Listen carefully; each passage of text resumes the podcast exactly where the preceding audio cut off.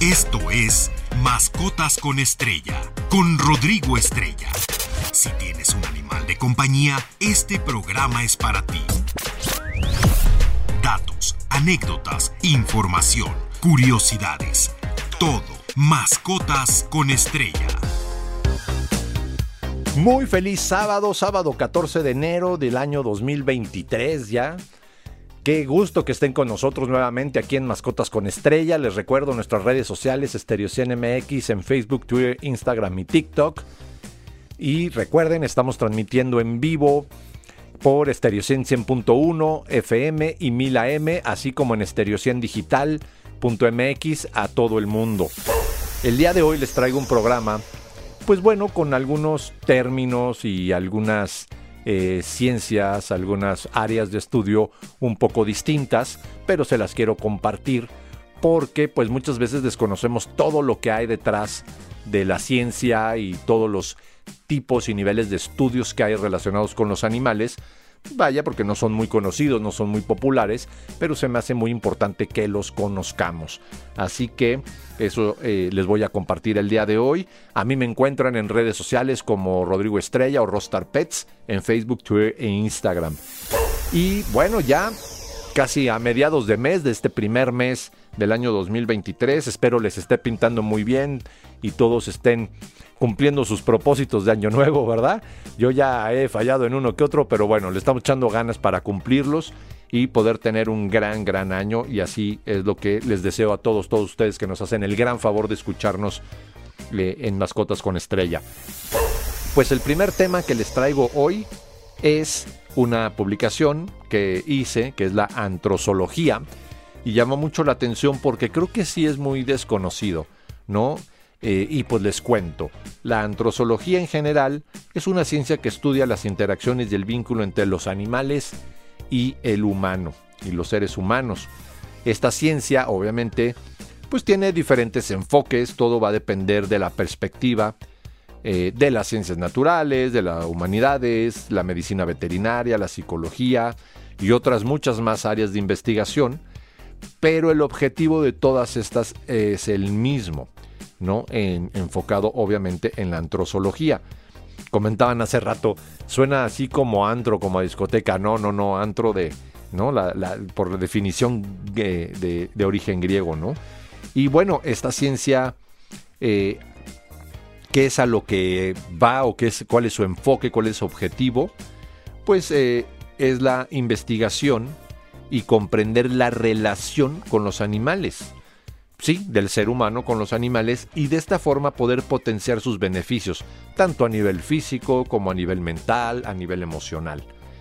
¿No? Actualmente, obviamente, el enfoque más grande o, o la ciencia abarca un poco más a los humanos versus los animales de compañía, es decir, perros y gatos pues ya que con ellos pues tenemos una mucho mayor interacción que con otro tipo de animales y es por eso que se enfoca mucho en esto, ¿no?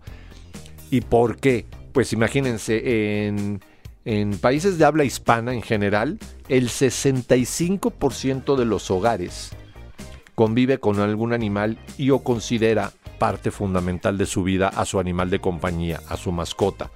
Entonces la antrozoología pues también estudia obviamente la relación con otros animales, con hurones, conejos, caballos, animales silvestres, con todo tipo de animales. Pero esta es una parte muy muy importante. ¿Por qué? Porque no nada más es para los beneficios del humano y del animal, ¿no? Sino en conjunto, como pueden ser terapias. Y esto también nos permite estudiar la parte pues, sociológica del humano en relación y en función a su actitud, actividades y reacciones sobre los animales, ¿no? Por eso, una parte del estudio muy muy importante de la antrozoología, pues son las relaciones negativas entre los animales y las personas. Sí, como lo escucharon. Eso es bien importante estudiarlo. ¿Por qué?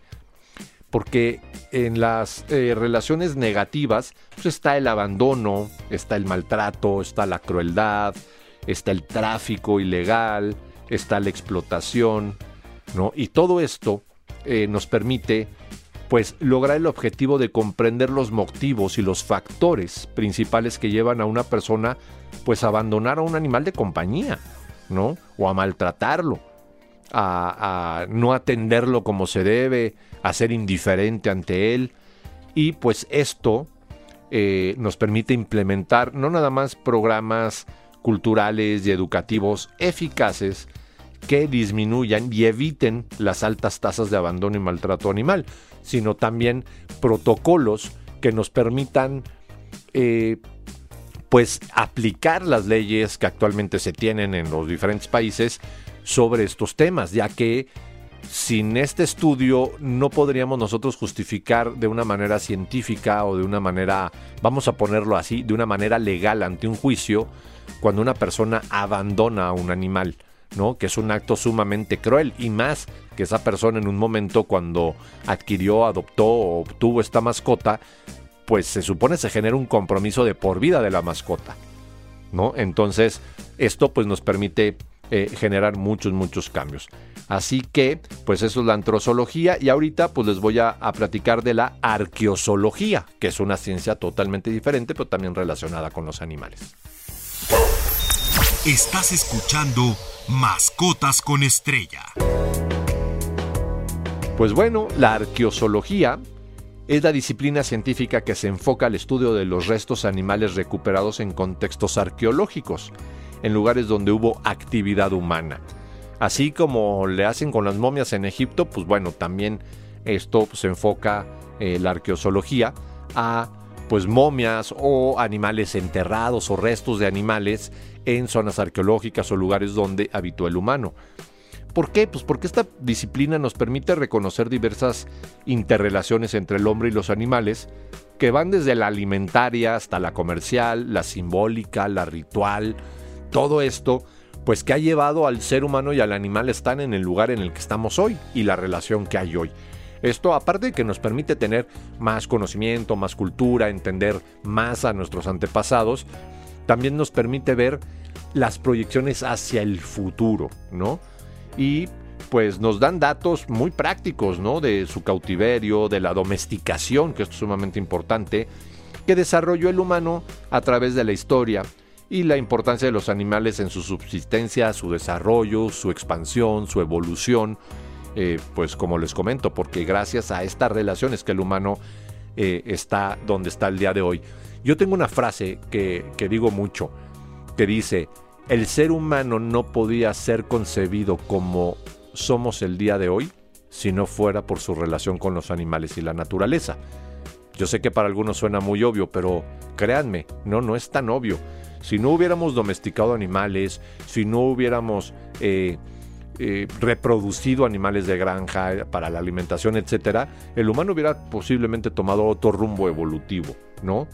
Y pues eh, hay que recordar que los animales son parte indispensable del planeta y debemos de cuidarlos, ¿no? Debemos de dejar de explotarlos y todo. Y les cuento, hay, les voy a subir en redes sociales una imagen de, por ejemplo, en Egipto, todos lo sabemos, momificaban a gatos, algunos perros o algunos animales que tenían algún valor para el difunto o que ellos creían que les iba a ayudar en su posterior viaje. Ya hemos hablado aquí, por ejemplo, eh, eh, ahora en noviembre y todas estas temporadas de muertos, si lo recuerdan, pues de lo del Mictlán, ¿no? Que nos ayudan a pasar los Oloichquincles, este Mictlán, este eh, al inframundo y demás. Bueno, pues también hay lugares donde se han encontrado pues los cadáveres, los huesos, los restos de diferentes animales, sobre todo perros, en eh, Mesoamérica por la importancia que tenían, el valor que tenían y porque el difunto quería que ellos los acompañaran, no nada más como un tema de protección, sino de compañía. ¿no? Así como muchos otros animales. Ya ven ahora en, la zona de Texcoco y todo, que se encontraron restos arqueológicos y hay mamuts y demás. Pues bueno, no es de que los mamuts hayan muerto ahí, no, el ser humano los llevó y fue colocando los restos, los huesos después de haberlos pues comido y todo esto consumido Y todos estos restos hablan mucho de pues cuántos cazaron, de qué edad tenían estos animales, cómo ponían los huesos y después les daban una utilización a estos huesos y pues todo esto permitió la eh, evolución y desarrollo en la zona, ¿no? Y estamos hablando pues de hace miles de años, ¿no? Y pues por eso eh, les quería compartir lo que es la arqueozoología, que es una ciencia muy desconocida, muy desvalorada y yo creo que debemos de promover eh, este tipo de, de estudios, de disciplinas, porque nos han permitido basar también el conocimiento, por ejemplo, en los estudios de la comercialización y cuáles eran los animales favoritos de cierta época. Por ejemplo, en Egipto se tienen registros de tenencia de ciertos animales y para qué eran utilizados, eh, cuáles eran pues brindados como ofrenda, por decirlo así, cuáles tenían por capricho, ¿no? Desde esa época, imagínense, estamos hablando de eh, dos, tres mil años antes de Cristo, ya existían las personas pues con desórdenes psicológicos que querían tener un león ahí nada más como mascota para verlo como eh, símbolo de poder o para levantar su ego y todo. Y desde allá venimos acarreando todo este problema. Y esto pues obviamente también nos va a ayudar junto con eh, pues la antrozoología a poder tomar medidas correctas, protocolos y, generar problemas culturales para tener una mejor convivencia y una más sana convivencia, diría yo, con los animales. Y bueno, hay muchos otros temas que les voy a comentar. Ahorita vamos a ir a un pequeñísimo corte. No se despeguen, estamos aquí en Estereo 100.1 y Mila M. Y recuerden, todos los podcasts de programas anteriores los pueden encontrar en estereociendigital.mx. Esa es la página web de aquí de Estereo 100. Ahí se van a la sección de podcast, hay una casita de perro, ahí le dan clic y ahí pueden encontrar sus programas favoritos. El otro día una persona me preguntaba sobre los gatos ferales. Ahí pueden encontrar el programa del cual hablamos, creo que fue hace dos, tres fines de semana. Eh, creo que fue el último de 2022, que hablé del problema de los gatos ferales y cuáles son las diferencias entre los gatos ferales y los callejeros. ¿no? Aunque todos sean domésticos. Y esto pues obviamente facilita a quien en este horario no puede escucharnos, nos puede escuchar en cualquier momento. No se vayan, vamos un pequeño corte, quédense aquí en Stereo 100.1, siempre contigo, la estación del delfín. Todo sobre animales de compañía. Mascotas con estrella. Qué bueno que continúan con nosotros. Soy Rodrigo Estrella y les recuerdo nuestras redes sociales, Stereo 100 MX en Facebook, Twitter, Instagram y TikTok. A mí me encuentran como Rodrigo Estrella o Rostar Pets en las mismas redes sociales. Y nuevamente les recuerdo stereo100digital.mx, nuestra página web donde van a encontrar muchísima información, pero también los podcasts de programas anteriores. Y ahora les voy a platicar de una de pues las ramas de estudio que más me gustan por todo lo que conlleva. Y es la sumusicología. Así como lo escucharon. La sumusicología, obviamente su de pues animal y musicología de la música. La sumusicología es muy poco conocida y valorada y este es el efecto que produce la música en los animales o la música de los animales también. Se les llama biomusicólogos a las personas que estudian el efecto de la música en los animales. Es una ciencia relativamente joven, ¿no? Y en la naturaleza, pues podemos encontrar sonidos muy agradables, tanto para seres humanos como para los mismos animales. Y sin duda, es una inspiración y actos dignos de imitarse, pues desde tiempos ancestrales. Los sonidos que emiten de muy distintas maneras, pues causados por motivos como pueden ser la conquista para el apareamiento, el llamado a las crías, avisos de alerta, marcaje de territorio, etc., o por el simple hecho de alegrar también. Los animales se comunican ya sea con miembros de su misma especie o inclusive con otras especies o combinados. Les voy a poner un ejemplo muy claro. En una colonia de macacos, de estos eh, primates, eh, pues obviamente había un, depredador, un gran felino, pues que estaba acechándolos. y entre ellos obviamente se comunican, se hacen ruido, se van avisando, ¿no? Pues que ahí está el depredador, este gran felino esperándolos. Pero a veces en las noches, pues ellos durmiendo todo, no son como otras especies que dejan guías o, o, ¿cómo se les puede decir? Guardias, ¿no? Había una serie de aves también habitando en los mismos árboles y ellos son los que empezaron a cantar, a dar aviso, a pesar de que ellos pues realmente no están en riesgo, a los primates pues de que ya venía el gran felino y que estaba subiendo un árbol y esto pues les permitió huir, ¿no? Y todos estos sonidos, a fin de cuentas, pues eh, son como música, ¿no? Algunos un poco más alterados, otros no tanto, y de esta manera se comunican. Y pues pueden alertarse inclusive entre diferentes especies, como el ejemplo que les acabo de poner. En otra ocasión había eh, pues un grupo de animales eh, peleando, ¿no? Y llegaron eh, otras especies animales y empezaron a hacer ruidos, a hacer cantos y alivianaron el problema. Les voy a subir ese video, es impresionante. ¿Cómo están estos dos animales peleándose? No recuerdo si son dos carneros, realmente les mentiría si, les asevero esto, pero bueno, están ahí peleándose los animales, lo cual también pues, es un acto natural, ¿no? Estaban, creo yo, peleando por eh, pues, la supremacía del macho alfa de la manada y llegaron las otras especies animales y empezaron a hacer ruidos, pero no crean que raros o histéricos, no, ruidos muy amenos, muy bajos, y se empezaron a calmar estos animales y acabaron todos echados, todos tranquilos. Y esto habla de la pasividad que nos puede dar la música de los animales y cómo entre ellos pues logran entender como el ya estuvo, ya, ¿no? ¿No? Y es muy, muy, muy chistoso.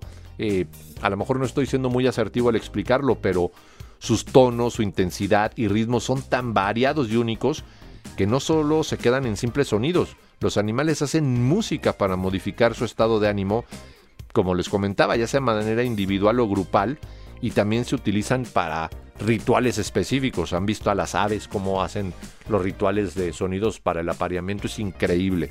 Y pues solos o diversas especies se combinan para modificar el ambiente de un entorno acto que llamó la atención del humano desde el origen, y aunque la música es un concepto definitorio del ser humano, surge de la naturaleza de forma espontánea.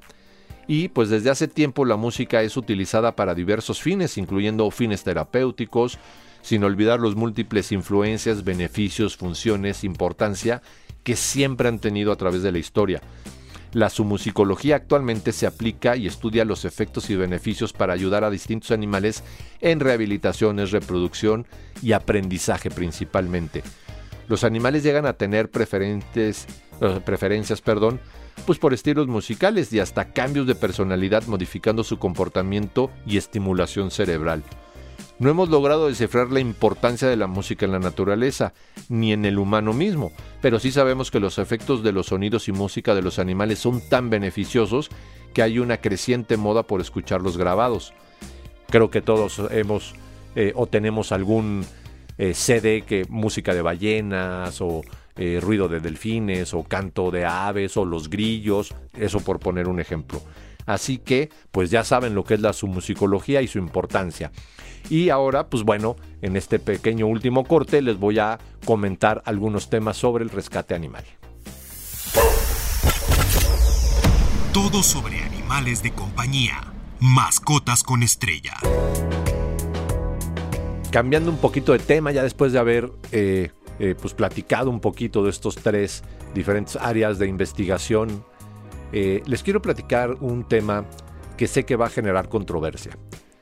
Y esto es por la situación en la que se encuentran la mayoría, si no es que todos los albergues de México en particular. Y bueno, me puedo atrever a decir que en Argentina, en Chile, en Venezuela, en Colombia, en todos los lugares donde tenemos contacto con rescatistas, con fundaciones y con albergues, pues es muy importante hacerle entender a las personas que las fundaciones y los albergues tienen unas dificultades enormes para mantener a los animales que tienen bajo su resguardo. No nada más es la alimentación, son los medicamentos, los pagos veterinarios, las atenciones, la cubeta, el plato, la correa, la casita, el espacio, la cobija, eh, vaya, y esto si estamos hablando de un, vamos a poner un ejemplo de un perrito, un gato, pues que están relativamente sanos, porque muchos pues recibimos animales con patas rotas, con infecciones, con enfermedades y patologías pues complejas, ¿no? Y esto obviamente implica un mayor gasto. Así que este tema lo estoy tocando porque quiero hacer un poco de conciencia en todos los que nos escuchan de no nada más es ver un animal en la calle y decir, ven por él, rescátalo, llévatelo, a dónde te lo llevo, oye, tengo un perro y ya no lo quiero, ¿dónde te lo puedo ir a dejar? A ver, no. Todos se tienen que hacer responsables y entender que si hay personas, asociaciones, fundaciones que nos encargamos de rescatar a los más maltratados, a los que están en la calle en una situación vulnerable o vienen de maltrato, de explotación, pues ahora imagínense tener que recibir otro, ¿no? Y muchas personas siempre dicen, yo te ayudo con los gastos. Y esto, todos sabemos, no es así. Un costal de croquetas no cura al animal, no lo rehabilita, no eh, lo tiene en un estado óptimo. Los gastos para mantener un animal rescatado son varios, no nada más es las croquetas. Claro, el alimento es una de las cosas que más padecen la mayoría de los albergues, pero no es la única, ¿no? Entonces, hay que ser un poco empáticos y entender que quien hace esto por amor, que lo hace, quien lo hace bien, etcétera, uno no está obligado a recibirles a cualquier persona que se comunique con ellos el animal. Y por otro lado, quien quiere enjaretar, que esa es la palabra que yo utilizo mucho, el animal, ¿qué va a hacer al respecto? ¿No? Y muchas veces es, ah, pues es que eh, yo no puedo tener uno. Bueno, pues imagínate los que tienen 200, 300, 500, 700, 1000, pues uno más, claro, ahí no es, no existe el término de vamos a echarle más agua a la sopa. No, se necesita el espacio, las croquetas, las vacunas, la esterilización, eh, la, desparasitación, y esto es cada año, las vacunas y la desparasitación cada tres meses. Eh, la atención, a lo mejor es un perro tímido que no sabe usar correa, entonces para poderlo dar en adopción hay que adiestrarlo. A lo mejor es un perro bravo o un perro eh, muy inestable, entonces hay que darle una rehabilitación para que sea sociable y no sea, y pues vaya, pueda ser adoptado, ¿no? Y las adopciones han bajado muchísimo, entonces también por eso todos están eh, muy, muy saturados. Entonces yo les pido un poco de comprensión, ¿no? Y así como muchas personas eh, buscan dónde aventar o dónde enjaretar al gato, al perro, o a los gatos, o a los perros, pues estaría padrísimo que un día se levantaran sin necesidad de pedir nada y ayudaran a cualquier albergue, al que ustedes quieran.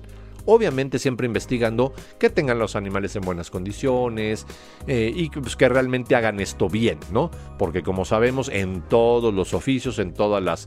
Eh, hobbies, en todas las áreas, en todas las profesiones, pues siempre va a haber quien lo haga mal y lo haga por lucrar. Pero créanme, la gran mayoría lo hacen con un verdadero amor y el sacrificio que hacen como personas es increíble.